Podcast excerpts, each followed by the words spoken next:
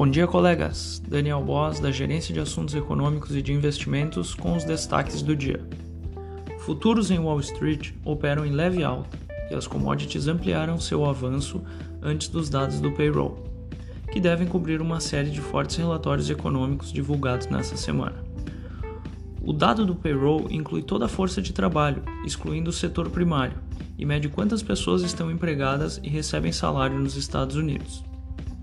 Os últimos dados comerciais da China mostraram que as exportações cresceram bem acima das expectativas e as importações tiveram o crescimento mais rápido desde 2011.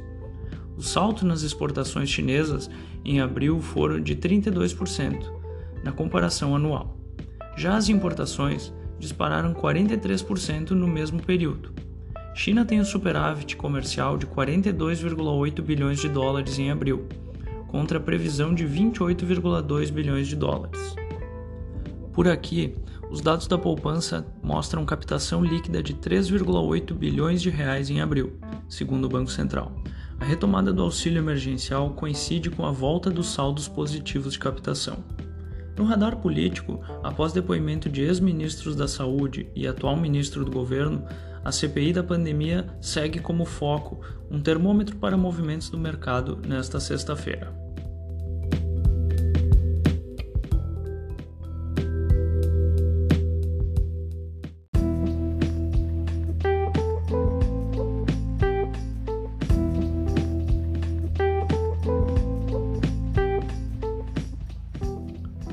Vamos à agenda do dia. Balança comercial da China, balança comercial da Alemanha, o relatório de empregos do payroll nos Estados Unidos e no Brasil teremos a divulgação das vendas do varejo mensal e anual, que reflete a mudança nas vendas do varejo no mês de relatório em comparação com o anterior.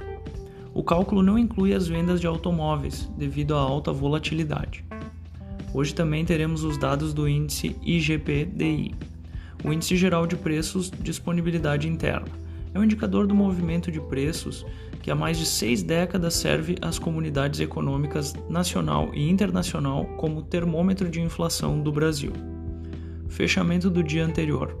O dólar fechou a quinta-feira a R$ 5,27, uma queda de 1,62%. O Ibovespa fechou o dia em 119.920 pontos, um ganho de 0,30%. O S&P 500 fechou o dia cotado em 4.201 pontos, um ganho de 0,82%. Um bom dia de trabalho a todos.